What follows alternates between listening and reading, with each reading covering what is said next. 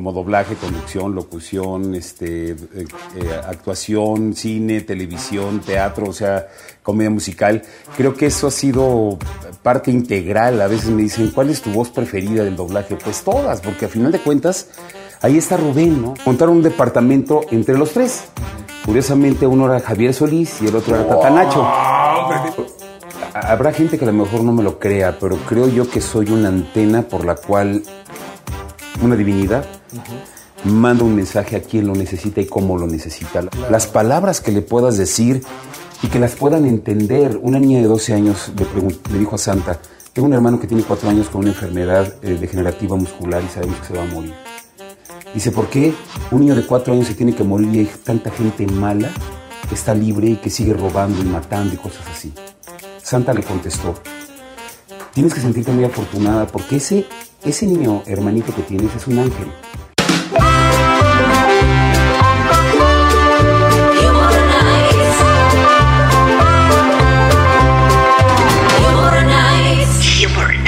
Bienvenidos. Amigos, ¿cómo están? Muy buenas noches. Fíjate que te tengo que decir algo, este, ahora que estuve viendo los programas, de veras, de veras. ¿Sí me veo este, guapo? No, no, pero fíjate, ya no es tanto tú, sino que me he ah. visto yo, no sé, no sé qué está pasando, ¿Por, es por la edad, no sé qué, pero ahora me veo como una caricatura de lo que antes era yo. ¿En serio? antes era yo guapetón y ahora me veo ya, me veo como como desfigurado, no sé. bueno, ya, ya con la onda de, de veras, ¿tú cómo me ves? Yo te veo bien, con todo respeto. No eres feo. no, pero de veras, en serio. No, pues no me he dado cuenta que en los programas me veo más gordo. Este, yo no sé si ya no las cámaras no me quieren. Bueno, ¿cómo estará? Que me he dado cuenta que estoy tan mal que ahora entro a los bancos. Bueno, ni las pinches cámaras me siguen. algo, algo está pasando en ti. Algo está pasando. Yo creo que ahora sí me voy a tener que hacer la cirugía. ¿Neta? sí, ya, respingar narices, sí, a ver, voy a arreglar acá como tú, este, así, a ver todo. Sí. No, pero un gustazo, un gustazo estar Morelli, ¿a quién trajiste hoy? Pues mira, este, como este programa cada vez hay más presupuesto, ah, ahora tenemos tecnología de punta. Ay, papá, sí es cierto. En serio, tenemos tecnología de punta y tenemos a quién? A Carmela. ¿Tú quieres a Carmela? Eh, pues, bueno, ahorita no, pero tenemos a Carmela.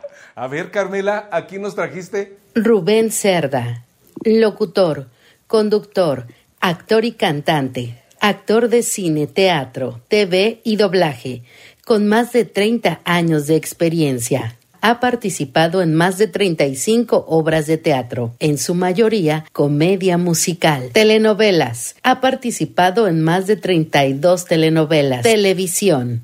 Participó como elenco base en Siempre en Domingo, Vida TV, Se Vale, Cero en Conducta, Programa Ándale, con Paco Stanley, Balcón de Verónica, Desmadrugados, Estrellados, Casa de la Risa y Par de Haces. Sábado Gigante Internacional USA. Don Francisco presenta. Show de Cristina USA. Rosa de Guadalupe. Como dice el dicho, mujer casos de la vida real. En cine, Las Delicias del Poder con la India María. Como cantante, realizó coros para María Medina, María del Sol, coros en los discos de Susana Zabaleta y Cristian Castro. Participó en Cantando por un Sueño 3. Concursó en Valores Juveniles y La Voz del Heraldo. Doblaje. Ha dado vida a un sinfín de personajes, entre ellos Kronk, Las locuras del emperador, Capitán Von Trapp, La novicia rebelde, Coraline, Papá, Oogie Boogie, Extraño Mundo de Jack, entre otros. Recientemente participó en las series Sin Miedo a la Verdad, temporada 1, 2 y 3, Alma de Ángel, Lorenza, Mi querida herencia, esta historia me suena, Guaruras. Rubén Cerda es productor junto con Tere Herrero del show de Santa Claus, el musical, donde interpreta canciones de su propia autoría con este mágico personaje. Oye, pues ¿qué le falta a Rubén? Vamos a necesitar una semana, bueno, varios programas para poder platicar de toda su historia, pero con y, este... Y eso que nomás es algo de lo que ha hecho. De lo que ha hecho. A ti te faltó decir, eso, Tilín, dale, Tilín, así, Tilín. Oye, vamos a ver si de casualidad vende pancita los domingos. No, no, la verdad, es un orgullo tener a un actor del calibre de nuestro amigo. ¿De quién? De Rubén. De Rubén Cedras. ¡Bravo! Rubén, por favor, Hola, es un placer hola. que nos estés acompañando. Oye, no, qué barbaridad. Currículum impresionante. Después de, después de, mi querísimo Oscarito, después de, de esta Por favor, si presentación y de, de esto, híjole, ahora sí me siento viejito. Bueno, es que empezó muy chiquito. Oye, hasta se cansó de escuchar todo lo que ha hecho. ¿verdad? Oye, este, como este programa es así de amigos y este, el público quiere conocer facetas de Rubén Cerda que no conoce, porque, por ejemplo, a mí me preguntan, este, ¿qué es lo que más te gusta hacer de todo esto de teatro, cine? ¿Qué es lo que más le gusta a Rubén Cerda hacer? mi profesión. O sea, yo creo que por eso he abarcado como muchas de las eh, aristas que tiene esta profesión, como doblaje, conducción, locución, este, eh, eh, actuación, cine, televisión, teatro, o sea, comedia musical. Creo que eso ha sido parte integral. A veces me dicen, ¿cuál es tu voz preferida del doblaje? Pues todas, porque a final de cuentas, ahí está Rubén, ¿no? O sea, Claro. sí, obviamente, este, está Mickey Mouse, ¿no? Pero no es lo mismo. O sea, creo yo que también le pones parte de tu espíritu, de tu, de tu esencia, de, de tu personalidad a los personajes. Y, y bueno, pues me encanta. O sea, mi carrera es creo que una de las cosas que Yo, más yo no sabía que hacías a Mickey Mouse. ¿Cómo, cómo le hace a Mickey Mouse? ¿Hace Ah. Es que la gente... pues, ¿Con quién? saber. ¿Con Mini o solito? Ah, ¿eh? O sea, comparendo como quieres. Solito, solito. Ah, hola, ¿qué tal? ¿Cómo están todos ustedes? Les mando un cariñoso saludo. Espero que le estén pasando muy bien. Hasta muy pronto. Adiós. ¿Eh? Oye, yo la verdad es que traigo aquí el, el- Bueno, toda la información, porque es bastante, aquí todo el chismógrafo, todo aquí lo traigo. Pero bueno, nace Rubén Cerda en la Ciudad de México. En la Ciudad de México, el 14 de ¿Cómo enero del 61. Y fíjate que, bueno, mi carrera empieza desde muy temprana edad porque a los 11 meses de edad, un tío que fue un fotógrafo muy famoso aquí en la Ciudad de México y que era pues familiar de todos nosotros, a los 11 meses, cada vez que nacía un sobrino, nieto, lo que fuera, a los 11 meses le tomaba la foto. Viene en el 62, viene un concurso por parte de Gerber para buscar el representativo de cada país. Entonces siempre había sido una señora, que de hecho acaba de morir hace un par de años, que ella se, eh, era maestra de, de kinder, pero también le gustaba escribir cosas de como de ciencia ficción y de cosas así, ¿no? De, de- de- era escritora. El chiste es que este tío mete la fotografía al concurso y gana. Entonces durante 11 años fui imagen de esta marca de, de comida para bebés. Tú Y- eres, perdón, la imagen del... Del de- frasquito. de- La carita que sale. Ajá. El frasquito. Y eso me valió también para que muchas otras empresas se fijaran en mí, como fue una leche sustituta materna que se llamaban Estógeno, o unos pantalones que se llamaban Gacela. Hice un chorro de comerciales de Chocomil, que ahí llegábamos en bicicleta, y la canción, y, y este... eh, para muchas empresas hice muchos comerciales y desde muy chiquito empecé a hacer jingles. Los jingles es la parte cantada de los comerciales, entonces ustedes se acordarán de son bonitos, son durables, son juguetes Plastimarks. Ay, Eso lo hacíamos desde, sí. desde niños mis hermanos y yo, y también Lili Ledi, eh, Lili Ledi era otra marca de juguetes que a final de cuentas fueron eh, empresas eh, mexicanas de juguetes que acabó comprando Auriken y Mattel. Ellos absorbieron estas, estas empresas, pero desde muy chiquito estoy metido en el medio, ¿no? En estudiantinas estuve, le empecé a hacer coros a medio mundo. Este, eh, estuve en un disco que se llamaba Agua de, de Cristian Castro, hice, le hice coros a Susana Zabaleta, a María Medina, eh, coros en muchísimas películas, El Príncipe de Egipto, Mulan, La Bella y la Bestia, este, eh, muchas películas. Yo, O sea, por ejemplo, eh, cuando eh, dice que lo que brilla no se puede tapar. Entonces, por ejemplo, cuando tú tienes la imagen de un compañero, pues a veces lo etiquetas, dices, ah, pues esto hace él. Pero déjame decirte que cuando te escuché cantar, yo dije, no, pues no, ese es un disco, no, es, es playback. No, no, es que tú no has oído cantar a él. No, no, no, una mucha voz de, pero de, de, hombre, no como la tuya. Ay. no, en serio, de veras, con una voz eh, impresionante, impresionante de veras. Fíjate que mi papá cantaba muy bonito. Y la historia de mi padre también fue una cosa extraordinaria. Mi papá, él estudió, eh, bueno, él, él era de Michoacán, de Europa, en Michoacán. Él estudió su primaria en Morelia y después se vino a México para, para estudiar ingeniería civil. Pero como no tenía a dónde llegar, ni mucho menos, conoció a dos personas con las cuales hizo ya en esa época, ya había roomies, como dicen, este, y montaron un departamento entre los tres. Curiosamente, uno era Javier Solís y el otro era Tatanacho. Wow, nada más esas historias. Venía a buscar este, fortuna. Ellos también, o sea, a tratar de meter sus canciones Javier, este, cantando y, Tatanacho igual. Entonces, para ganarse la renta de ese mes, pues iban a echar gallo, ¿no? A, hacer serenatas y cosas así. Papá cantaba muy bonito. Yo creo que yo le heredé la voz a, a mi papá, que bueno que no fue a mamá, porque si no estaría hablando. Oye, eh, bueno, para mí Javier Solís es mi top de la música ranchera. Sí, sí, sí. Y fíjate que me llevo muy bien con Gabriel, su hijo, y la verdad es que, que, bueno, pues son historias que, que yo me enteré hasta muchísimo después, ¿no? Papá quería que yo fuera cantante. ¿no? El que él se fascinaba cada vez que yo tenía alguna presentación y que iba a cantar, eso le encantaba a papá. No le gustaba mucho que fuera yo actor. Oye, le este, gustaba más la cantada. Sí, yo, te, hablo como este como admirador, porque en mi casa te admiramos. Muchas este, gracias. Yo sé que él es como Rocha, que es muy serio y todo. Pero, Ahorita empiezan las preguntas, ¿no? Pero, sabes que a mí me gusta así lo que el público quiere saber. ¿Cómo te diste cuenta que tú habías nacido para esto? Pues fíjate que desde, mira, desde muy niño siempre fui, tal vez, yo creo que el físico que tenía yo, yo empecé a engordar como por ahí de los 10, 11 años.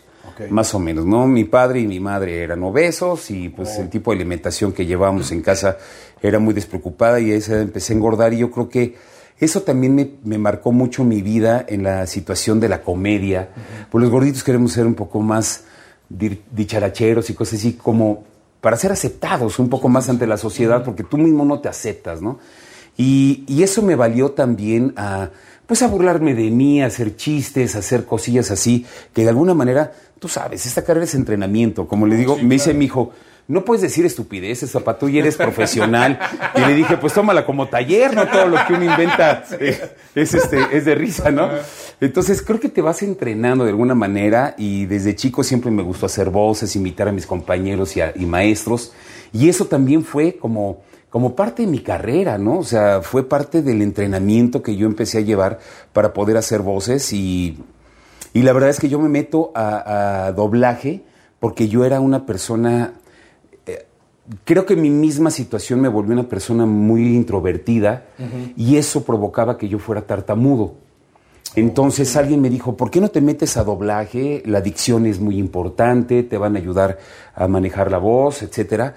Entonces yo me metí a estudiar doblaje para quitarme esa tartamudez, porque aparte yo lo que quería era pues dedicarme a la carrera de la actuación, ¿no? Y fíjate, perdón, este, reforzando lo que decía Morelli, ¿cómo te diste cuenta? Porque a los 11 meses, obvio, tú no pediste ser el niño Gerber o tú no pediste participar en el concurso. Fue parte de un tío, de la foto que la mandó. Pero llega el momento que a lo mejor tú ya con que tus papás o tu papá cantaba, estaba en el medio, tú empezaste a querer hacer actividad, a querer hacer cosas, a participar, a lo mejor en pues la escuela, en los concursos, y te empezaste a dar cuenta que tenías facilidad de hacer varias cosas. Sí, fíjate que mamá, eh, de alguna u otra manera, creo que mucho del entorno familiar tiene mucho también que ver con, con a qué te vas a dedicar, ¿no? Mi mamá era periodista, bueno, es periodista, bueno, ya no ejerce hace muchos años, pero en aquella época, pues obviamente no había redes sociales ni nada de esto, ¿no? Entonces todos los castings de comerciales y todo lo publicaban en el periódico. Y mi mamá trabajaba para el Excelsior en el área de, sociales y la parte de espectáculos. Entonces, a mamá le encantaba. O sea, mamá no fue actriz nada más porque yo que también su entorno no se le dio, pero, pero al final de cuentas, por eso ella se mete a esta área de... Estaba en el medio, al fin y al cabo. Pues sí, sí, sí, sí, en la parte artística y eso. Entonces, cuando llegaba algún comercial o algo, oye, Rubén, ¿quieren ir? No nada más a mí, a mis hermanos también eh, mis dos hermanos, mi hermano mayor que falleció el año pasado, cantaba muy bonito, tocaba la guitarra. Mi otro hermano es abogado Él canta bien, eh, digamos, es entonado, pero no ha entrenado su voz de alguna u otra manera. Entonces, pues sí vivimos en un entorno en donde los fines de semana pues se acordarán de las famosas, de las famosas musipistas, no existía el karaoke como tal, ¿no? Pero que pues, el karaoke, ¿no? Exacto, pero pero mi papá organizaba este, reuniones en casa y se oh. ponía a cantar y me ponía a cantar con él y todos. O sea, sí fue un entorno de alguna u otra manera muy artístico, ¿no? Yo desde muy pequeño siempre me gustó la música. Yo toco acordeón. Desde los siete años aprendí a tocar acordeón, toco piano, toco un poco guitarra, muy poquito, toco saxofón, toco batería. O sea, me gusta, me gusta muchísimo la, parte artística. es que fíjate que eh, uno luego, luego se da cuenta, por ejemplo, tú te ves una persona, un artista preparado. O sea, este. No te crees. No, no, oye, con todo el currículum que aquí tenemos, es que claro, claro. No puedes hacer abarcar tanto si no tienes una preparación, porque la voz que tienes, pues fuiste a la escuela, tomaste sí, clases. Fíjate que yo tenía una situación, me ponía a ver el canal 11 y trataba de imitar a los, a los cantantes de ópera. Ah, claro, era muy común ahí esos programas. Exacto. Pero se me acababa el aire a la mitad de la frase se me acaba el aire. Entonces me meto a estudiar con una maestra que a lo mejor mucha gente que está metida en el medio la recordará, Rosita Martínez. Ella una de e, era una de las ponentes más eh, importantes en nuestro país en lo que es el bel canto. Ella era una soprano, grabó más de 700 discos en escala de Milán. Ah, y ya cuando ella se retira empieza a dar clases y tuve la gran fortuna de tomar clases con ella, De, de, ópera, para aprender a respirar, para aprender cómo, cómo, cómo cantar, digamos, ¿no? Aunque yo era entonado, una de las cosas que él me dijo es que afortunadamente había yo colocado la voz de forma natural, pero bien. Porque hay gente que trata de cantar y se fastidia la voz teniendo un entrenamiento, o sea, pudiendo llevar un entrenamiento y acomodarle su voz, se, te puedes amolar la voz si no la acomodas de forma adecuada. Exacto. Entonces me dijo, tú acomodaste tu voz muy bien, me dijo, tú en seis meses ya estás cantando en la escala de Milán. Y dije, no me conviene. Te voy a explicar. O sea, sí me gustaba el bel canto, pero por otro lado hacía muchísimos jingles. Entonces me decían Rubén rock, pues cantaba yo, que balada, que coros, pues plano, que, que esto, que el otro. O sea, sí esa versatilidad que me, da la, me daba la voz. Eh, podía trabajar para muchas marcas, hasta que un día, tomando clases con Rosita Martínez, fui a hacer, eh, quienes están metidos en el medio, Paco Navarrete fue uno de, los, las personas que más jingles hacía, ¿no? A, nivel nacional. Y otro lugar que se, bueno, se llama Piánica, pero eh, un día que estaba yo grabando con él, me dijo, ¿qué estás tomando clases de ópera? Y le digo, ¿por qué? Es que ya no se oye tu voz esa naturalidad que tenía tu voz ya se oye impostada, o sea, se oye, empieza a sonar colocada. Trabajada podría ser. Exacto, sí. Entonces me decía, hazme la voz que me hacías antes. No puedo. No puedo. Entonces, no, es que fíjate que yo me acuerdo en mi casa, me, dijo una de mis hermanas, ven a, ven a escuchar a Rubén cantar como... Y ahí estaba, oh, sol mío. Y yo, wow, dije, ay, digo, es playback. Cuando no, sí está cantando. Pero fíjate, bien chiquito y a lo mejor cuando a lo mejor, eh, eh, bueno, a lo mejor muchos de los niños en su tiempo, vamos a decir, timiriche, menudo, eh, querías eh, cantar algo así, tú ya te estabas enfocando en la, en la ópera, ¿te gustaba escucharle y querías cantarlo? Me gustaba, fíjate que, que sí, pero veía como una... Ah, el medio operístico es muy distinto, ¿no? Es un medio eh, muy serio, siento yo, o sea, con mucho protocolo, cosas así. Y creo que mi, mi este, mi esencia, mi personalidad, como que no, no daba pared, sí, o sea, me gusta lo dicharachero, me gusta la comedia, cosas así, que a final de cuentas me ganó, me acabó ganando el, paquete de Les Dutiers y, todos esos grupos que, que, ocuparon la música del bel canto y todo lo demás para hacer comedia, ¿no? Eh, a lo mejor me faltó un poco más de enfoque, pero, pero sí me gustaba, sí me gustaba. De hecho, estuve en una, en una obra de teatro que se llamó eh, eh, con, con, una dependencia de gobierno que se, llamó, eh, que se llamaba Cuatro Estaciones, me parece que desapareció, cantando ópera, ¿no? Era una, una, obra guiada que se presentaba en el Hospital de Jesús, ahí en el centro, en 20 de noviembre, y era una obra como de carácter alquímico, pero todo era ópera y todos los cantantes que estaban ahí eran ópera. Y entonces yo cantaba y cantaba las partes solistas de esto, ¿no? Sí me gustaba el ambiente, o sea, me gustaba ese rollo, pero no dejaba de ser una situación mucho, muy seria. Es como muy elitista, ¿no? O sea, con un, núcleo de gente muy... Muy cerrada, muy, cerrada por un lado, y por otro lado, eh, desafortunadamente, y lo digo así como muy puntualizado, en México no hay esa cultura. O sea, si yo me hubiera querido desarrollar en el bel canto, me hubiera tenido que ir a Alemania o a alguna parte de Europa. Ya ves José Luis Duval, él se ha desarrollado extraordinariamente en Europa. este, muchos cantantes, eh, eh, este Aldo, eh, también se tuvo que ir a, Europa. Ahí es a donde haces carrera. ¿no? Realmente, ¿por qué? Porque la gente está acostumbrada, o sea, al revés de lo que es la música vernácula, digamos, europea, por llamarlo de alguna manera, la gente no va, la gente va a las salas a escuchar ópera. Entonces, era, era desarrollarme allá, este, no existía ahora la globalización que existe ahorita. A lo mejor me hubiera tocado ahorita y si me hubiera ido. O sea, esas son situaciones que, bueno, pues por cuestiones de temporalidad no se lograron, pero... No, pero fíjate, si te hubiera sido, no hubiéramos conocido al, al Santa Claus de, veras.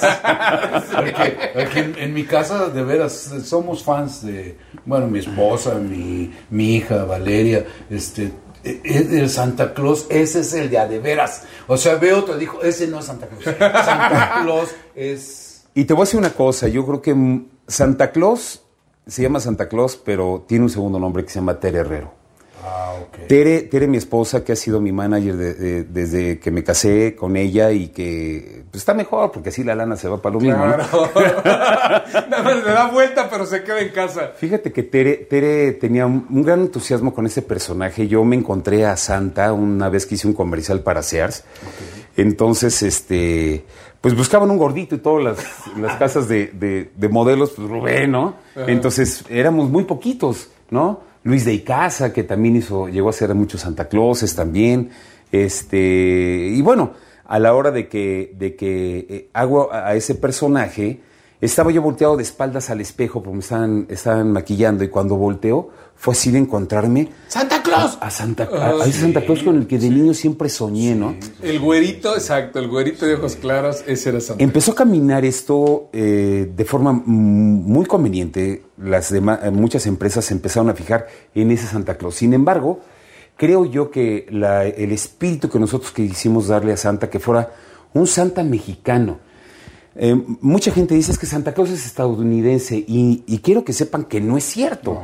Si tú te metes en la historia del mundo completo, hubo un Santa Claus en alguna parte del mundo, en, diferentes, en diferente parte de la historia, ¿no? ¿Qué hizo Santa Claus? Claro, un, eso es una historia sajona, alemana, en donde eh, adoptan a un señor que le, decían Singer Claus, que quiere decir Don Señor Claus. este, ese Singer Claus vivía en, un pueblito, era un leñador que se dedicaba a cortar leña y en la época de Sembrina tenía el gusto de tallar eh, figuras con madera lo que hacía era que a la gente que le compraba su leña les regalaba un, caballito, algo a, los niños. Y en la tienda que tienen el único Oxxo que viene el pueblito, este, él talla un barco y dice, esto se lo vamos a dar al niño que mejor se porte. Y oh. cambió la, manera en la que la gente se comportaba en el pueblo, ¿no? Entonces se le hizo muy injusto que solamente una persona se lo, se lo llevara, entonces talló juguetes para todos los niños. Y así fue como nace esa imagen de un leñador con un costal lleno de juguetes con el que llegó al pueblo. Coca-Cola lo que hizo fue darle los colores y esa, esa situación, ¿no? Pero, pero realmente quisimos que fuera un Santa mexicano, un Santa con el, el espectáculo que nosotros tenemos. No hay una sola palabra en inglés, todo está en español, todo lo quisimos hacer así. Una vez una señora dice, no, pero México, los mexicanos somos de los Reyes Magos, ellos son mexicanos. O del niño Dios, dice, ¿no? Deja de eso, ¿quién es de Iztapalapa, de los Reyes Magos? O sea, no puede ser, ¿no? Y sí, te voy a decir una cosa, mucha gente dice, es que a mí me traía los juguetes el niño Dios. Y, y Santa les dice, sí, claro. O sea, la misión de Santa Claus no es que Santa lleve los juguetes, es el emisario del niño Dios de llevar los juguetes, hablando en, el ámbito religioso, ¿no? Santa es el encargado de llevar a nombre del niño Jesús, por todos los, regalos que le llevaron a él, un juguete a cada niño por eso existe Santa Claus. Pero esto es una situación, si, es, si, si, hablamos de una situación religiosa católica, pues quienes sean católicos en cualquier parte del mundo, ese es el Santa Claus. Por eso el Santa Claus mexicano. Y creo que se ha posicionado muy padre. Yo le tengo un gran respeto. Es una un gran compromiso, no nada más con los niños, sino también los adultos.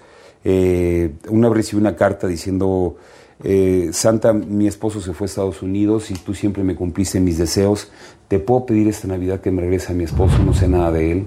O sea, necesidades de ese tipo de cosas, incluso ya a nivel eh, con adultos, que te vuelve ¿qué le vas a contestar a esa persona? Te vuelve un, gran compromiso. Y la verdad es que eh, Tere y yo nos hemos dado a mucho a la tarea a estudiar todas las historias de Santa Clauses a nivel mundial y qué es el significado de lo que representa, no nada más eso, sino los elementos navideños. ¿Por qué pones un árbol? ¿No? Nada más porque tu abuelita lo ponía, ¿no? Si por tradición dice, no, porque es Navidad. No, o sea, tiene un significado tan importante el árbol, los foquitos, las esferas, el nacimiento, la corona de adviento, las velas, todo, lo que le pongas eh, que hay navideño, todo tiene un significado, desde el moño de un regalo. O sea, todo tiene un significado tan hermoso y de eso trata precisamente el espectáculo, de, poder compartir a todo el público qué es la Navidad como tal, qué representa, no nada más de forma espiritual, sino los elementos que utilizamos para que la Navidad adquiera otra, otro significado en la vida del ser humano, ¿no? Y, el día que estés poniendo el arbolito, sepas por qué lo estás poniendo, por qué le estás poniendo esferas, por qué... tradición. Exacto, ¿no? Entonces... esperando los regalos, ¿no? Tú manejas algo muy bonito que yo no conozco, porque el trabajar para los niños. Digo, porque yo tanto tiempo con mi hija que la traje en las plazas, llevándolo a, los Reyes Magos, a Santa Claus, y es una emoción que yo no conozco, es algo bellísimo, ¿no? Compartir con los niños, ¿no? Fíjate que yo me siento... de que se te acerquen a pedirte algo, ¿no? Es como, es como a lo mejor que tuvieras un Ferrari, ¿no? Todos te voltean a ver. No, no te están viendo a ti, están viendo el coche, pero se siente bien para ir adentro, ¿a poco no? Y después dicen, ¿qué güey lo trae? No, no, ese güey lo trae. Sí, sí, sí, este... Y la verdad es que la, es, es, es un, uno de las cosas que más me apasionan, que más me gustan, eh, sin desmerecer lo demás, porque creo que cada una de las aristas que he tenido en mi carrera siempre la vivo con mucha pasión, ¿no? Yo soy de las que mañana me dice mujer, mañana le tenemos que levantar a las 6 de la mañana. Yo a las 6 yo estoy eh, sentado en el coche y digo, ¿a dónde vamos? Sí. No importa qué vaya a hacer, pero de mi carrera ya estoy lo listo. haciendo con amor. pero con mucho amor, respeto. Creo que el respeto tiene que empezar por el público, ¿no? La gente que se te acerca para mí siempre ha sido un, un homenaje, que la gente se me acerca a pedirme una foto, un autógrafo, que digo, primero se tuvo que quitar el, la, la pena, la vergüenza, el, el, que llegues y lo rechaces, que dices tú, caramba, o sea, tantos años lucha uno y tú me vas, no vas a, me vas a desmentir, tantos años eh, luchas porque tengas un reconocimiento como para que el día que lo tengas y la gente se te acerque, les hagas un desaire o los trates mal. o Se me hace la peor tontería y la cosa más aberrante que puede haber. Tiene que haber una lógica con lo que estás haciendo. Si amas tu carrera y tu carrera es el público y el público te da de comer, hombre, un, un agradecimiento de humildad con la gente que se te acerque, ¿no? Pero hay muchos que compañeros que...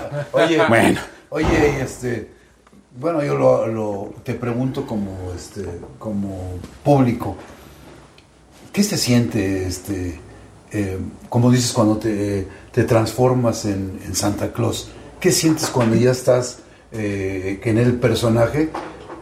¿Que, que no cambia algo de tu mente? Es una magia, yo creo, ¿no? Es una magia, yo habrá gente que a lo mejor no me lo crea, pero creo yo que soy una antena por la cual una divinidad manda un mensaje a quien lo necesita y cómo lo necesita. Las palabras que salen de ese personaje son cosas que, que la verdad no, no las está pensando Rubén.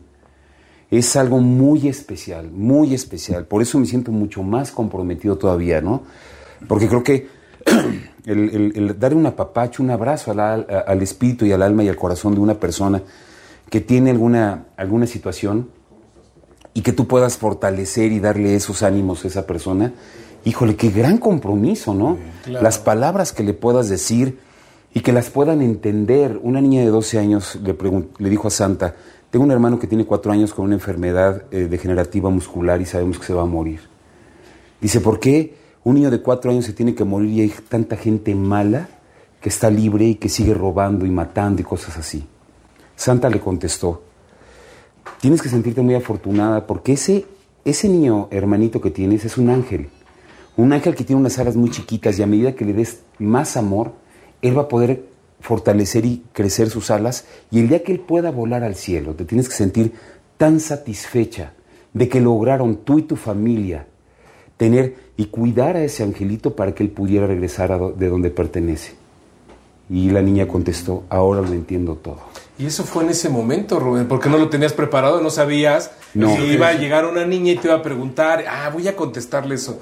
Yo creo que es parte de toda tu preparación. Yo creo que, te digo, yo creo que soy una antena. Un receptor. Un receptor a través del cual puedo brindarle a esa persona. Yo no, yo no me adjudico las cosas, te lo juro que no me, no me vanaglorio de las cosas que salen porque, como te dije en un principio, soy solamente una antena que recibe y que transmite lo que Dios, como le quieras llamar, quiere que sepa esa persona, ¿no? Y la verdad es que me siento, aparte mucho, muy afortunado de poder transmitir ese tipo de mensajes de cariño y de amor el ver las caras de los niños, esa gran ilusión. No lo pagas con nadie. Sí, uno, uno, ya de grande vas a ver a Santa Claus o a los niños y te emociona, te da, te da, te emocionas y ves la cara de los niños, la ilusión, sientes eh, cositas, sientes bonito. Ahora imagínate ya el hecho, lo que tú sientes, todo lo que se transforma en ese momento. Sí, sí, es padrísimo. Yo le decía a mi hija, este, va a haber una fiesta, ¿no? En la casa de Ortiz de Pineda y todo. ¿Va a ir Santa Claus? Estaba chiquitita. Hija, no, no sé. No, pues si no va, no voy. Y ahí donde lo veíamos. No faltaba. Santa, no faltaba a las fiestas de Oye, Jorge. Rubén, y nos estamos platicando que empiezas, bueno, eh, regresándonos un poquito, que estabas ya en las clases de, de, ópera, este, que ya tocabas algunos instrumentos, que participabas en muchos eventos este, infantiles, ya sea singles. ¿En qué momento das así como que el paso?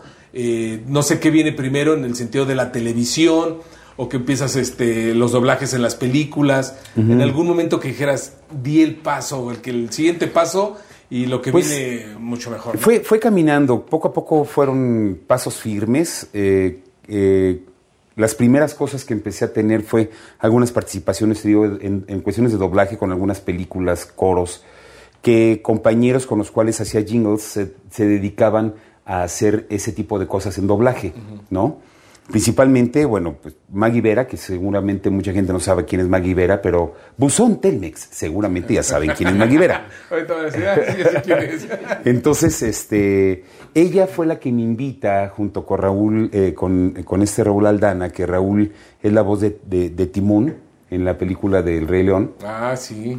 No, no, es Raúl. Carballeda, ah, Raúl Carballeda. sí. Raúl Carballeda fue el que, el que me invita y entonces eh, empecé a hacer coros, e hice los coros del Príncipe de Egipto. Afortunadamente tengo un registro muy amplio vocal, entonces me ponían debajo, de medio, de tenor, de que me daban brincando de un lado para otro. Y de ahí empiezo a hacer otras, otras, otras, otro doblaje. Había un personaje que se llamaba el señor Boyd en la, en la serie de Barney, que era un personaje que, salía haciendo todo lo que eran oficios, si era carpintero, paletero, este, jardinero, lechero, lo que fuera, cantaba una canción y platicaba un poquito del oficio que él tenía. José Carlos Moreno, el hijo de Morenito López, que seguramente ustedes lo conocen, que es un comediante maravilloso que acaba de fallecer el año pasado. José Carlos era el que hacía la voz de Barney, pero él fue la primera voz de Big Brother.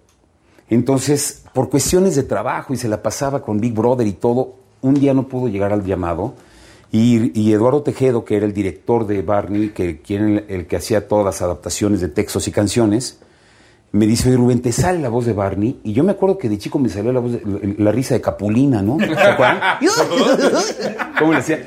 Yo decía, pues se parecen, ¿no? Entonces digo, pues yo creo que sí. ¿Cómo, cómo, cómo, cómo le hace Barney? ¿Cómo le hace y entonces ya me da un cassette, lo empiezo a estudiar y de repente, ¡Wow! ¿Qué tal? ¿Cómo están, amiguitos? Me da mucho gusto saludarlos a todos. Espero que la pasen súper estupendo.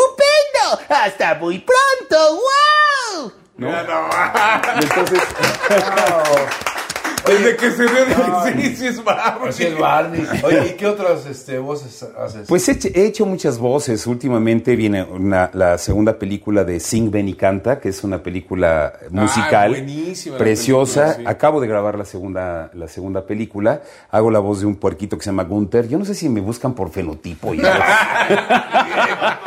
¿Ese cómo, cómo habla ese? Eh, ah, ya, claro, ¿qué tal? Vamos todos, poder porcino. Oye, pero ¿eso te lo dan en la guía o tú le metes tu...? Pues mira, pues parte, normalmente... ¿no? ¿De darle tu estilo? Sí, pero la, la, las empresas de alguna manera buscan como un match de voz, ¿no? Okay. O sea, Mickey Mouse no puede sonar hola, ¿no? bueno, entonces, a lo mejor después de una fiesta, ¿qué pasó, sí. Entonces, este, buscan que sea un match, que se parezca mucho la voz. Okay. Sin embargo, me ha pasado, hice una película que se llama El Anillo Mágico de, de Tommy Jerry, en donde hice el personaje de, de uh, ay, ¿cómo se llama este personaje? De Droopy. Y no sé si se acuerdan de Droopy, que era un perrito que aparecía sí, a, cada sí, ratito. Claro. Pero Droopy hablaba así, era como una voz un poco tragada, ¿no?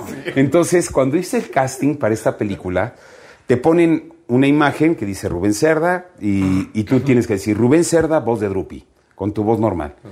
Y después ya te sueltan el clip para, para hacer la voz. Ya que se oiga ¿no? lo que estás haciendo. Ah, pues la empresa dijo, me gusta cuando dijo Rubén Cerda, voz de Drupi. Entonces tú ves la película y es mi voz natural, ¿no? Okay. Le, pero esa fue decisión de ellos, de ellos, ¿no? Con la voz de Mickey Mouse, igual, o sea, eh, hicieron casting para, para la, la, la, voz de Mickey Mouse, solamente había habido tres Mickey Mouse desde que empezó la voz en español de Mickey Mouse, que fue el señor Edmundo, eh, Edmundo Santos, luego lo hizo Pancho Colmenero, ¿no? Y así, entonces cuando me toca a mí a, a hacer la voz, que yo era la cuarta voz, digamos, de, de Mickey Mouse en, en, en, español, fui a hacer el casting y sentí yo que me había quedado muy agudo.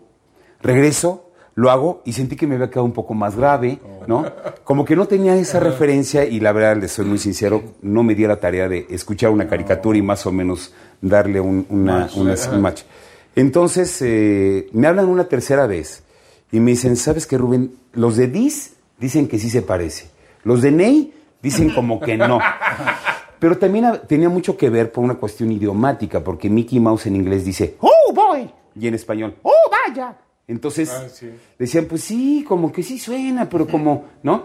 Entonces, eh, Eduardo Yacardi, que es un director extraordinario de doblaje, me, que trabajaba para Disney, me dijo, ¿por qué no lo haces en inglés?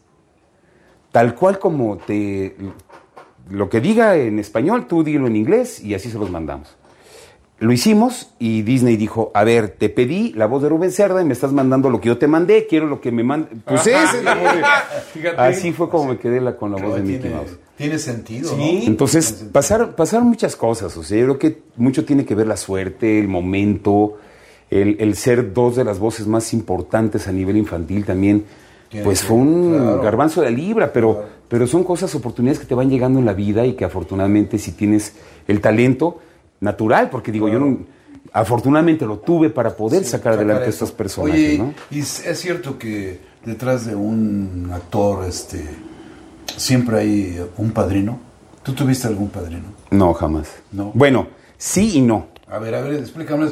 Porque yo te estoy hablando porque yo soy el, el comediante sin padrino. Entonces, eso me gustaría saber. Mira, sí, no, te voy a decir porque, digo, tengo mucho que agradecerle a muchos compañeros, la verdad, y que de alguna u otra manera, eh, Tere y yo, porque Tere ha sido mi brazo y mi mano y mi pie derecho, o sea, sin ella no puedo caminar.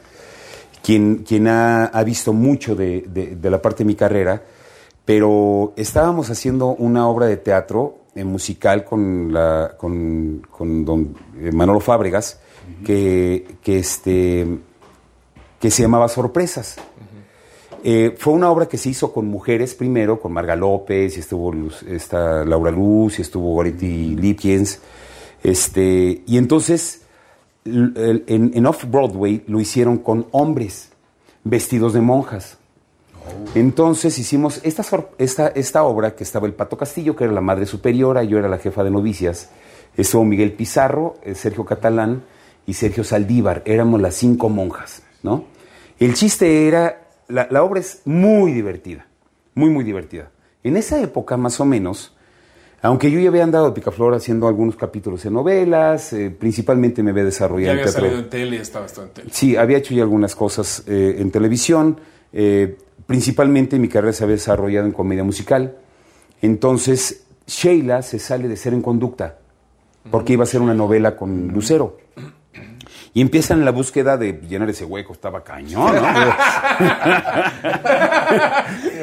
y entonces empezaron... Empezó, un, gran, hueco. Un gran hueco. Eh, Jorge empezó a buscar en esa época. Yo también había estado en, estaba en una telenovela que, este, que salían unas chicas que se llamaban Las Curvas Peligrosas.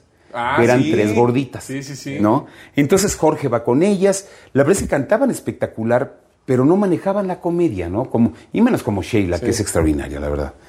Una gran admiración para ella. Y entonces, de repente, Gerardo Flores, que había visto algo más de comedia musical, y Homero Ferrusca, le dijeron a Jorge, oye, ¿por qué no Rubén Cerda? Es que no lo conozco. Ve a ver sorpresas. Ahí está Rubén, ve a verlo y a ver si te funciona. No necesariamente tiene que ser mujer, puede ser un hombre. Entonces fue Jorge a, a, ver la obra y para mí fue una gran sorpresa, me estaba cambiando de repente. ¿Quién? Jorge Ortiz de Pinedo. Y dije, ah, caray. ¿Qué está haciendo Jorge aquí? Entonces, no, ya quién toca. No, ya, en serio. Y entonces entra Jorge y me dice, oye, fíjate que pues está pasando con Cero en Conducta, ¿te interesaría entrar? Pero por supuesto que Claro. me interesaría entrar, ¿no? Un programa semanal y todo lo demás. Ellos ya llevaban dos años de, de hacer, de, de estar grabando.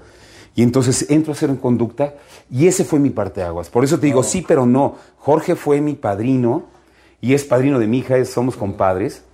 Pero él podría, podría llamar que fue la, la- la pi- piedra angular de ese cambio de carrera, de que Rubén Serra se volviera conocido, eh, Popular. popular, y, y a Javier López Chabelo, que aunque yo había estado haciendo muchas cosas ya de Santa, la permanencia que tuve en familia, que todos los años estaba Santa ahí, también fue bien importante, ¿no? Muy, muy importante. Entonces, creo yo que, que las cosas se han ido desarrollando de forma fortuita, eventual, con la suerte que, que- que ha pasado en este momento. Yo creo que no hay cosas, no hay cosas que te caigan del cielo. Yo creo que tú la, la vas llamando. Las vas Yo- llamando. Y además a medida de cómo seas y Porque todo. si tú tienes el talento y te llega la oportunidad, pues ahí. Y es Ahí lo que está. dice Morel y el padrino, y a lo mejor te entendí, sí, no. O sea, sí, porque a lo mejor eh, eh, Ortiz de Pinedo te dio la oportunidad, pero es algo que tú te ganaste y que te recomendaron y que fueron a verte. No de que, ah, pues vente, eres mi amigo, órale, vente para acá. Exacto. O sea, es algo Sí, que sí. tú te ganaste, ese que trabajaste. sí, ¿no? Ese padrinazgo de decir, es, sí, como tú dices, ¿no? Pasa a este y ahora vamos a lanzarlo, ¿no? No, o sea, fue una oportunidad que se me dio y, eh, y que a partir trabajo, de ahí empecé a tener muchísimo más trabajo. En el 2008 viene un espectáculo a México que se llama, bueno, vienen a anunciar un espectáculo a México que, que era el Radio City Christmas Spectacular del Radio City Music Hall de Nueva York para el Auditorio Nacional. Estaban buscando un Santa, pero un Santa que saliera con la- la- lo, lo importante, digamos, o lo destacado de ese espectáculo, que son las Rockettes, ¿no? Que son unas chicas que en 1950 y tantos, empe- no son las mismas, obviamente, las han ido cambiando, pero, pero que han, han, eh, ellas salían en el medio tiempo a los partidos de fútbol americano y que después hicieron su propio espectáculo, ¿no? Entonces venían a anunciar que venían ellas a México y querían un Santa Claus que saliera con ellas Casi como, como cameo. como cameo. El chiste es que, el chiste es que eh, vienen, las entrevistan y todo lo demás, y de repente el coreógrafo me dice, oye, ¿podrías levantar las piernas así como, sí? Oye, ¿podrías cantar? Sí. Pues, ¿qué haces aquí? Pues, yo soy actor, cantante, comedia musical, todo lo demás. Entonces me hacen un casting. Dijeron, Sí. a ver, este Santa Claus no es. Oye, este Santa Claus no es de la Alameda. No es de la Alameda. Este Santa Claus sí es Exacto. de otro Y entonces, nivel. a diferencia de lo que ellos habían presentado durante casi 60 años en, en- en Estados Unidos, Rompiste con era el primer Santa Claus gordo que bailaba, cantaba en, en vivo, que hacía todo bien, eh, en vivo, pues, pues porque ellos lo hacían en playback, eran cuates con botargas y cosas así. Entonces, eh, me quedo yo en, en ese espectáculo y los ensayos eran en Estados Unidos. Entonces estábamos, eh, fuimos a Middle Beach en Carolina del Sur y entonces eh, fuimos a, a ver a las Rockets allá, ¿no? Y yo decía, chino, York. eh, no, en, en Middle Beach, porque ¿no? ajá, en Carolina, ellos eh, presentaban el espectáculo en diferentes lugares y había un teatro espectacular y majestuoso. Y estábamos todo el cast de, de mexicano, digamos, nos tenían así como resguardados en un lugar especial.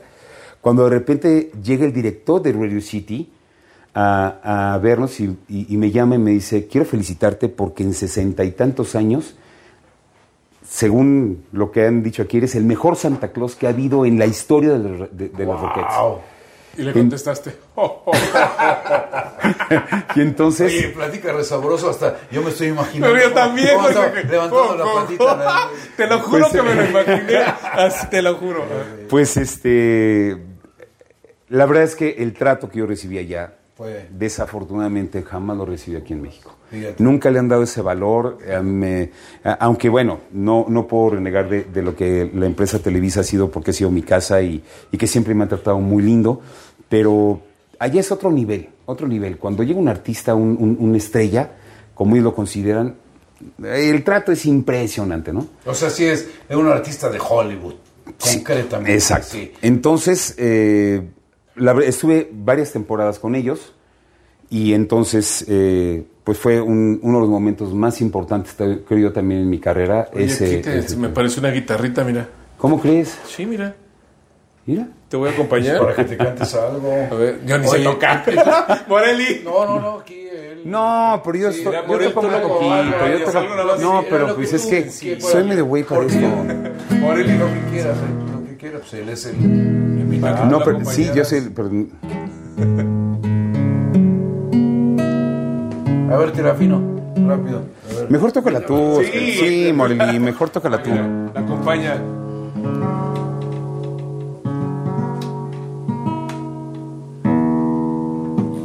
¿Cómo que ibas a cantar? ¿Te sabe la de quiero hablar contigo? No. ¿No? Tampoco. Este... es un bolerito, está muy tranquilo, está muy Quiero hablar contigo antes que te vayas. Ser, más, puede ser en mi. ¿En mí? Ok. Quiero, quiero hablar con. Ah, no, a lo mejor un poquito más para arriba, puede ser. ¿Para arriba? Solicito. Ándale, sí. Quiero hablar contigo antes que te vayas. Quiero que me digas todas esas cosas que hubo entre los dos. Dime si la luna dejó de ser luna. Si acaso está muerta o es que aún alumbra como ayer el sol. Yo sé que lo nuestro no ha de volver nunca. Solo los recuerdos de cosas pasadas que hubo entre los dos. Y a pesar de todo, quiero hablar contigo para que me digas si sientes la misma soledad que yo. Ahora sí, vacíate, Morley. ¡Ay, no, no! María Roberto. Gracias, gracias. Y eso que no ensayamos. Y eso, que, y eso que no te la sabías. Pero mira, eso es lo que demuestra el talento y el profesionalismo. La voz y tú sin saber el acompañamiento. Di, que nos admiras. Bien, oye, iba a decir bien tilín esto. Bien tilín, bien tilín. Eso sí. No, pero yo hubiera tocado, no hubiera sonado así. No, sé, para nada. No, no, no, pero es que, mira, aquí lo importante es que brilles tú. No, y que brillen los dos. mi hermano, la verdad es que aquí los traemos para que brillen. Honor con honor porque merece. él luego se quiere poner a bailar, aquí bailé. no, no, le digo no. Entonces, un gustazo de veras que estés aquí con nosotros. Te admiramos en la casa. Muchas gracias. Y como artista, de veras, fuera de serie. Muchas, muchas gracias. Pues mira, este, creo yo que como te decía, la, la, la vida te va llevando por diferentes lugares. Ahorita, pues la, la, situación que estamos viviendo, como me dice un amigo, ¿qué tal te fue de muertos? Ya ni digas. No, está cañón. De muertos un chorro, sí, no, no, no, hay compañeros y todo, y estamos viviendo un, una, una época muy atípica mundialmente hablando, ¿no? Que, nunca nos la creímos. Perdón, perdón que te interrumpa. Mira, él es el rocha del programa y a mí me contrata como atractivo visual de aquí. Entonces, y, hago cameo nada más. Entonces ahorita voy a hacer un cameo, este, sigue con tu entrevista, ¿no? cameo al baño. Okay, sí. Y quítate el micro, sí, porque no vaya a pasar lo que pasó con... No, ¿para qué digo nombres? Nada más lo vas a quemar, ¿no? Sí, no, no, no. El chorro de amigos que se oyen. Oye, pero bueno, entonces eh, el, bueno, ahorita la cantada, digo, de verdad que, que súper agradecidos y toda la gente que nos está viendo, de seguro que todos los comentarios van a ser, wow, grandes maestros los dos.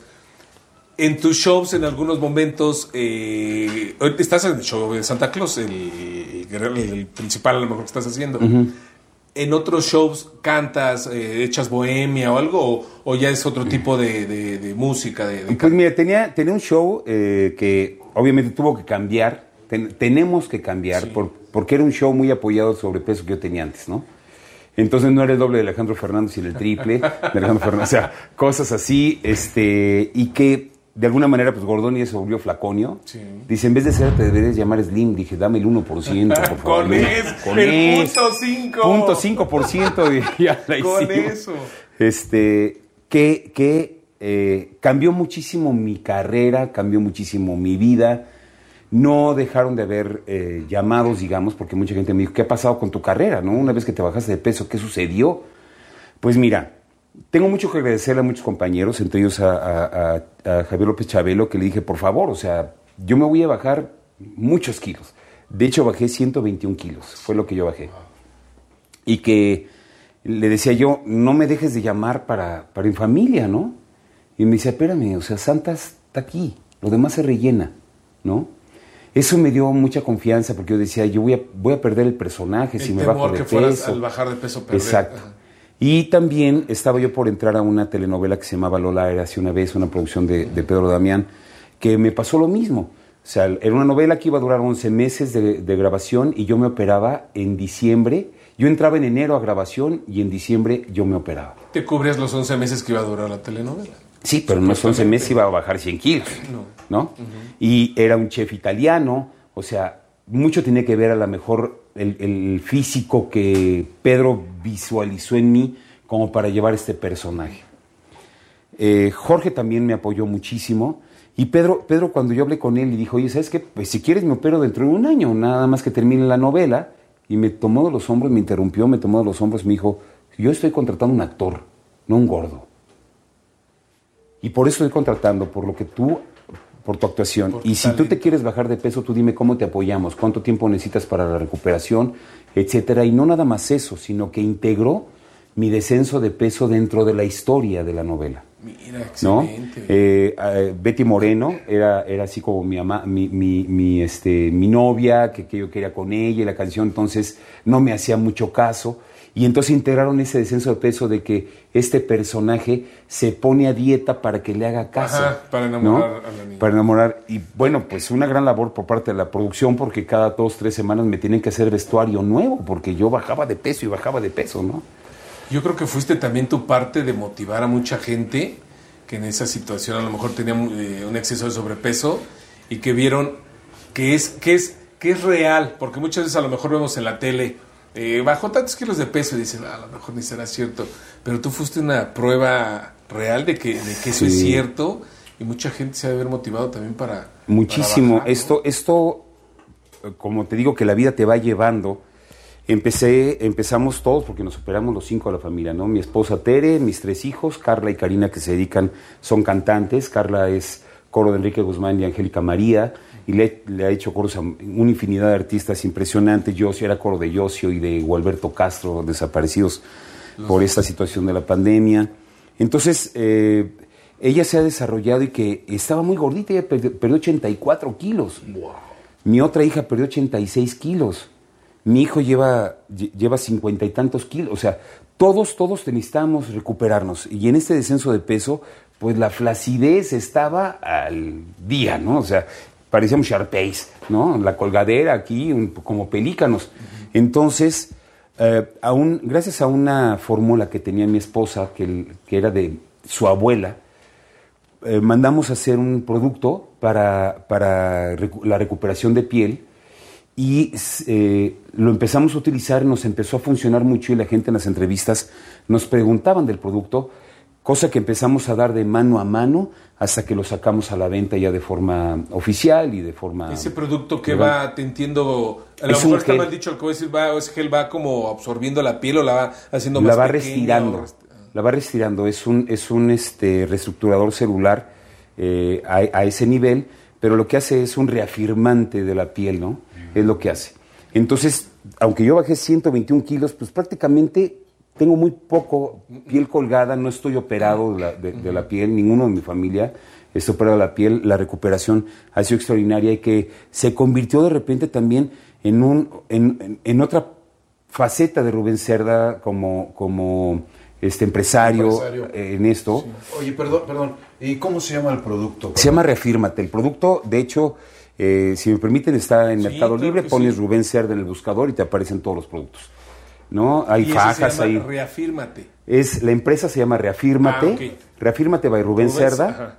Y, pero te metes ahí y todos los productos que digan by Rubén Cerda son los productos que tenemos. Tenemos fajas, tenemos ya muchas cremas para, eh, no nada más eso, antiarrugas, tenemos para quitar estrías, tenemos una ultrahidratante para personas que padecen piel diabética. Métanse, la verdad es que hay, muchos productos que también fue es otra faceta que también ha, hecho, ¿no? Desde muy chavo también, siempre me gustaron, me gustaron los aviones. De, yo quería ser piloto, de hecho aprendí a volar papalotes, este, estaba yo muy metido en ese rollo. Mi papá le encantaba todo lo que era aventura. Estamos a punto de despegar. el clima del... Que fuera Mickey Mouse el que les dijera, ¿no? Porque déjame, déjame decirte una cosa. Un gran amigo que tengo que es Rui Cuevas.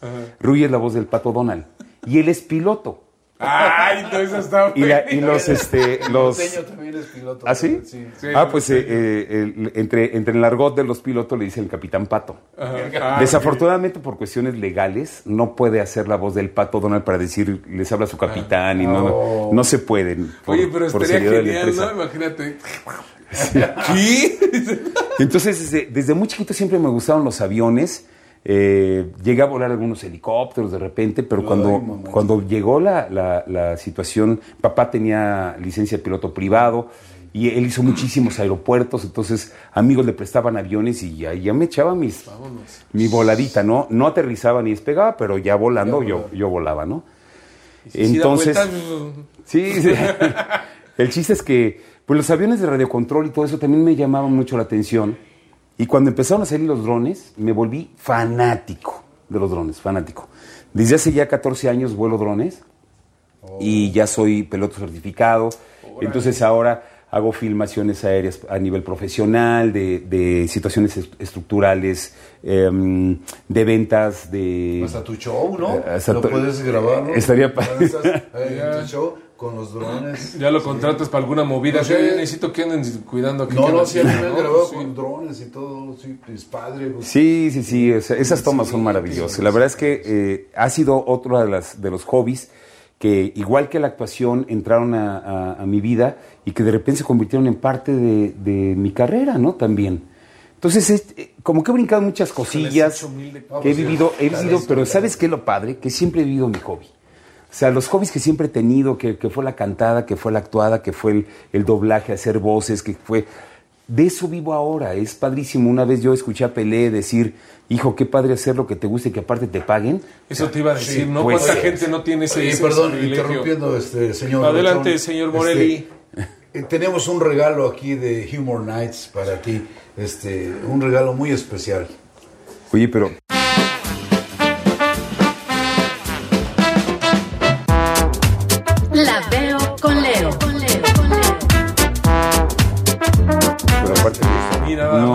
ve nada más. Leo el caricaturista de las estrellas. Oye, Leo, qué bárbaro. Está, está haciendo esa caricatura. Espectacular. Ve nada más qué cosa tan hermosa.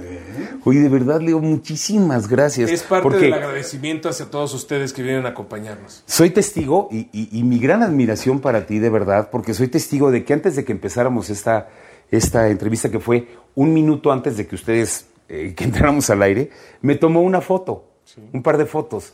Y durante el transcurso que lleva entre entrevista, que no he tenido cortos, hizo esta maravillosa caricatura. De verdad, Leo, muchas felicidades. Me siento más que congratulado, está increíble. No se les olvide visitar a Leo en la Fuente de los Coyotes en Coyoacán, estarán apareciendo en sus redes sociales. Y Leo, la verdad, te sacaste un mil. ojos No, hombre, qué padre ¿eh? está. Qué, no, va para mi estudio. ¿Tres pupilentes? No, como me dice, oye, me dice una chica que me encuentro así con ella, de repente me dice, oye, ¿son tus lentes? No, ¿son tus ojos o, traes lentes de catálogo? Me dice.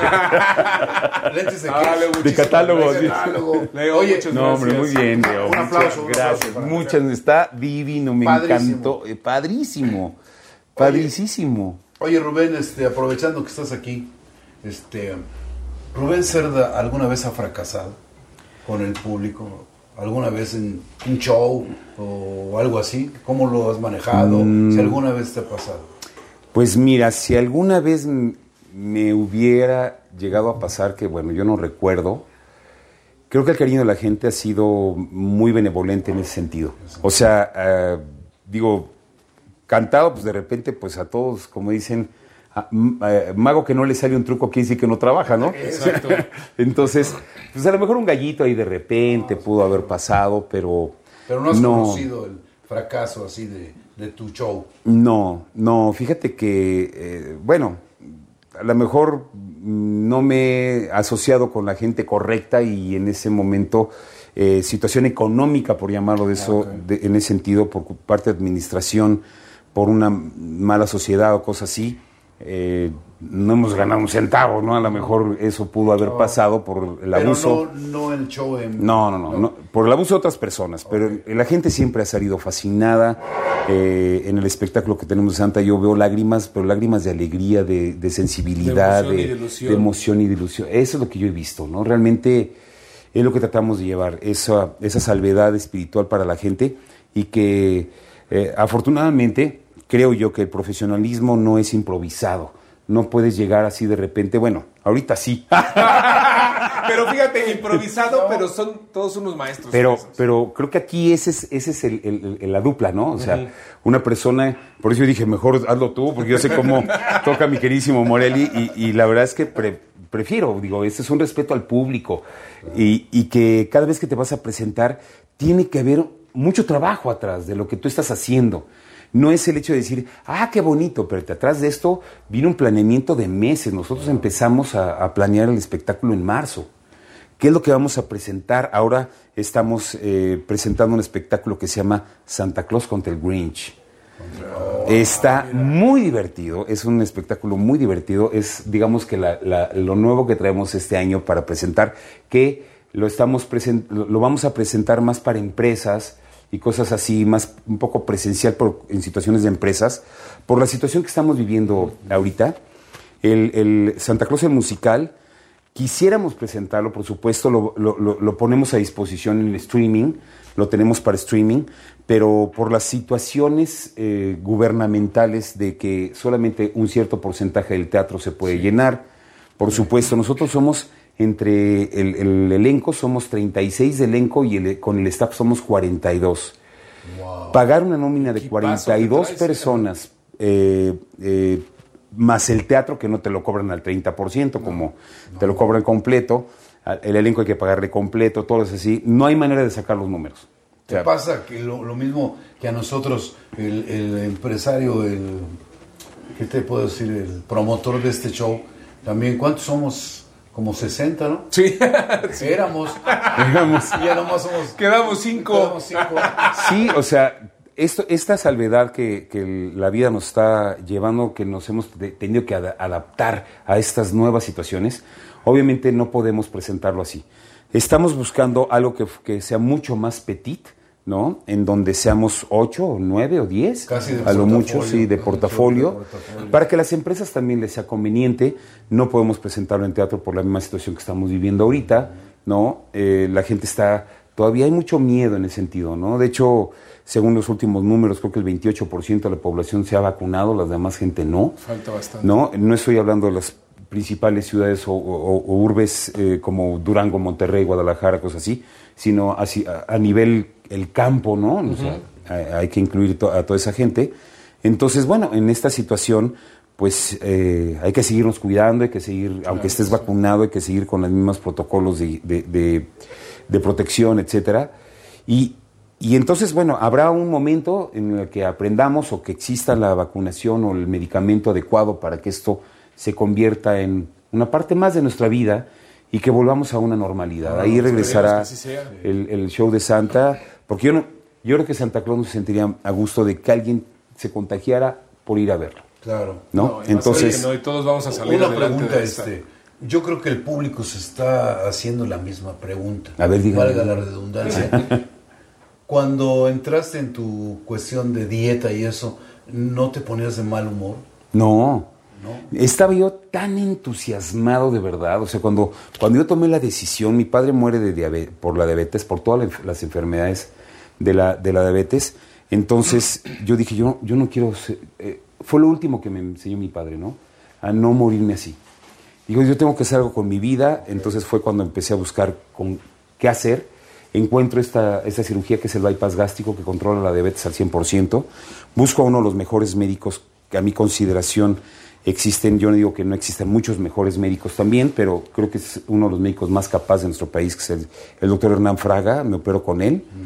Y, este, y mi familia se operó con él, pusimos la vida de nuestros hijos en manos de él.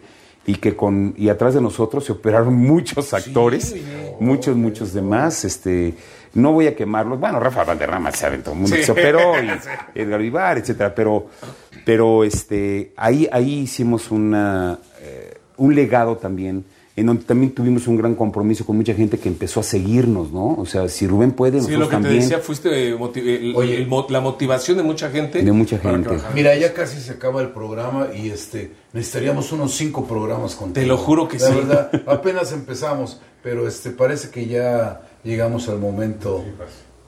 Vamos a, a la última sección del programa, que se llama De Tripas Corazón. de tripas corazón.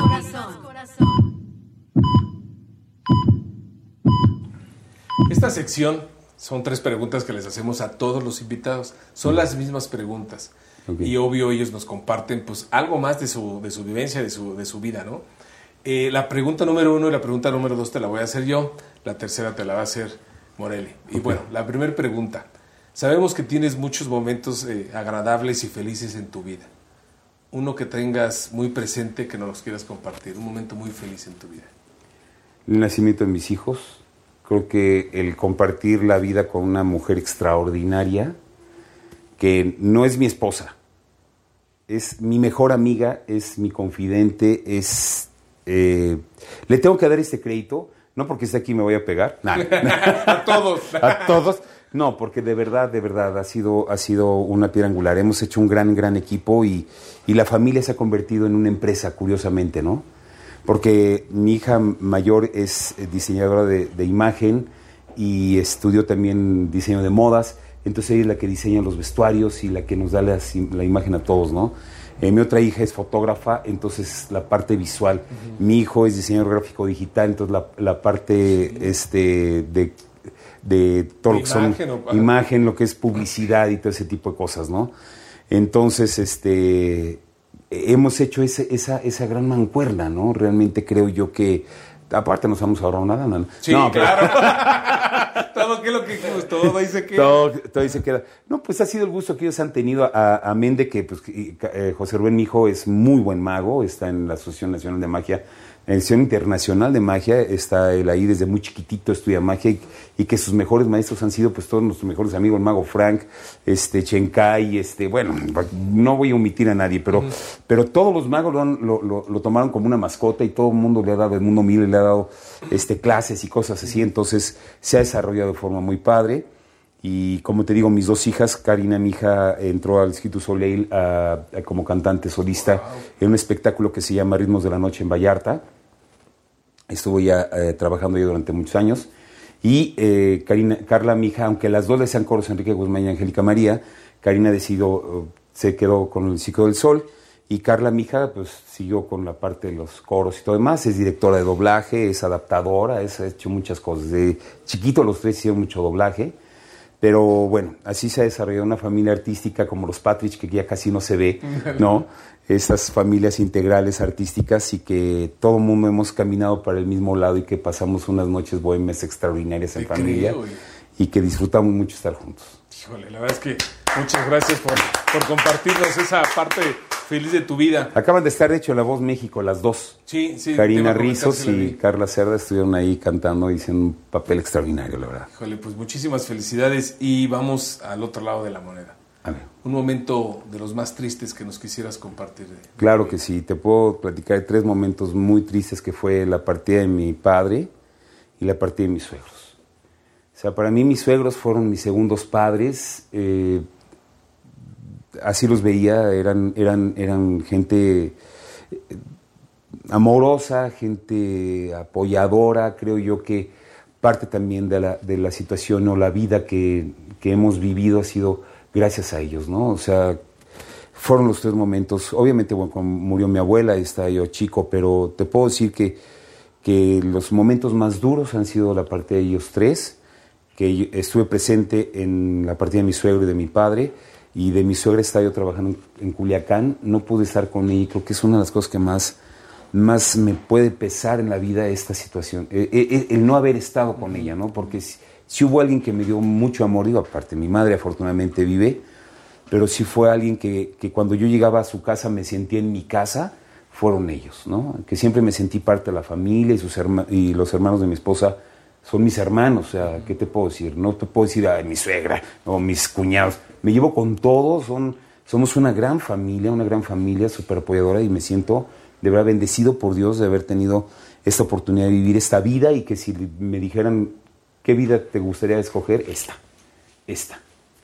La aprovecharía yo que más veces. Muchas gracias, muchas gracias por compartirnos ese, esos momentos tristes de, tu vida, ¿no? Y la tercera pregunta con Moreno. Bueno, mira, yo descubro eh, alegremente y felizmente que eh, Rubén Cerda es un artista que realmente le gusta su trabajo. Y eso para mí es padrísimo, que después de todos los años, ¿cuántos años ya de, carrera? Pues de carrera, 60 y 58 años de carrera, digamos, de, estar haciendo comerciales y cosas así. Pues desde chavito empezaste. A los 11 pues meses. a los 11 meses, que realmente, bueno, pues no fue un trabajo que yo hice, pero sí te puedo decir ya a partir de los dos años que empecé a salir en comerciales y cosas así, este, pues toda la campaña de Gerber me le eché y toda la campaña de Estógeno me le eché, o sea, todas esas cosas, pues sí, 62, 63, 58, 59. Y aún conservas esa chispa de, de, que, de hacer las cosas con amor. Sí. Es, eso es bellísimo, la verdad. Y bueno, a mí me toca hacerte una pregunta, por ejemplo, si hoy fuera tu último día en este mundo, este, y te recibiera Dios o quien, el ser supremo en el que tú crees, eh, ¿qué le dirías? Gracias.